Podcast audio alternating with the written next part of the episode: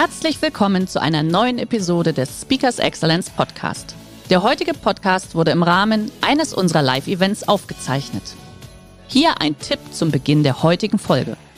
Schau doch gerne mal auf unserer Excellence Academy vorbei. Hier findest du rund um die Uhr eine große Auswahl an exklusiven Online-Videokursen von hochkarätigen Speakern.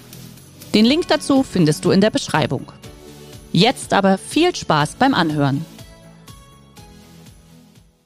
Ein Schwarm frisst große Fische zum Frühstück. Und interessanterweise bietet ein Schwarm, eine Schwarmorganisation genau das, was diese neuen Generationen so wollen. Und er bietet auch noch mehr. Transparenz, Kommunikation, Chancengleichheit etc. Wie funktioniert so eine Schwarmorganisation? Ich habe ja schon gedacht, Bam, ich kann jetzt hier nicht irgendwie mit einem Org-Chart oder sowas kommen. Ich muss das ja irgendwie cool machen. Immer wenn ich auf die Bühne gehe, warten die Leute, dass hier irgendwie Feuerwerk gestartet wird. Jo, habe ich auch mal gemacht, weil eigentlich funktioniert so ein Schwarm wie so ein Motorradclub, finde ich. Ähnlich, es gibt Ähnlichkeiten, ja. Weil ich habe ja da diese Member. Und diese Member konzentrieren sich auf einen. Das ist der Kunde. Der Kunde sagt zum Beispiel, pass mal auf, ich habe hier in der Bank gearbeitet und ich kann euch sagen, wo die Schwachstellen von der Bank sind und ich möchte von euch, dass ihr die Bank überfallt.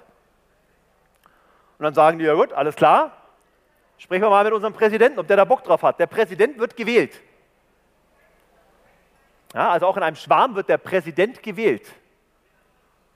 Und dieser Präsident checkt, ja, ist die Stimmung gut, etc., ist ein interessanter Auftrag für uns. Wenn er sich nicht sicher ist, dann fragt er den Founder den Navigator eines Schwarms und sagt, pass mal auf, macht das Sinn, dass wir da die Bank überfallen für den Kunden? Können wir dem trauen?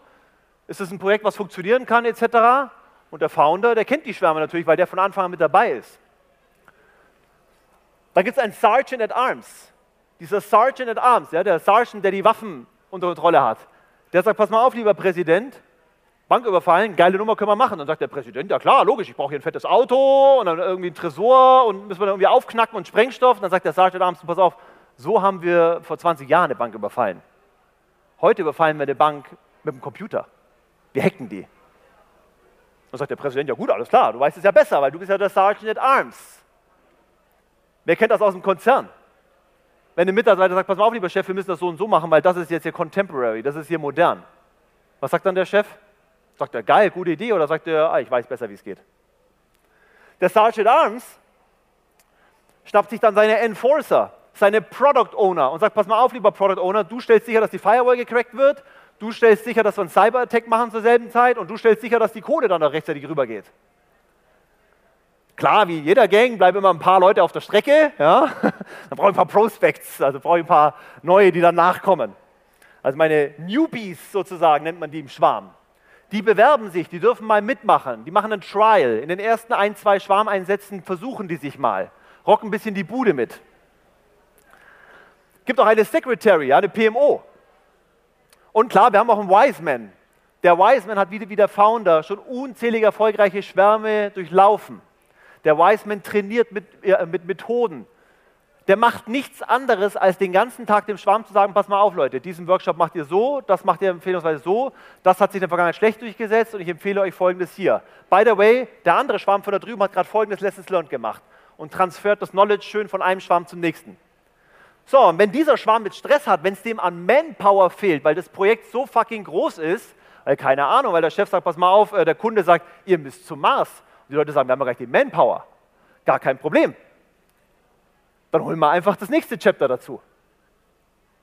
Ja, das heißt, wenn die Boys, zum Beispiel, wenn ich das Chapter Germany, ja, der Schwarm Germany hat ein Problem, dann holen wir halt die Boys von Austria mit dazu oder Russia oder Scandinavia. Und wenn ich auch mal keinen Bock mehr habe auf diesen Schwarm, wenn ich woanders mal hin will, weil ich habe die Schnauze voll von diesem Projekt, weil es mir gar nicht mehr taugt, dann kann ich mal sagen, pass mal auf, Boys, ich gehe jetzt hier zur, Task, äh, zur Taskforce oder zu den Nomaden oder ins Outback oder Moonbase oder Marsbase oder whatsoever. Es ist ja egal, wie ihr das Ding nennt. Aber die Idee ist, dass sich die, die gesamte Organisation auf ein Ziel fokussiert.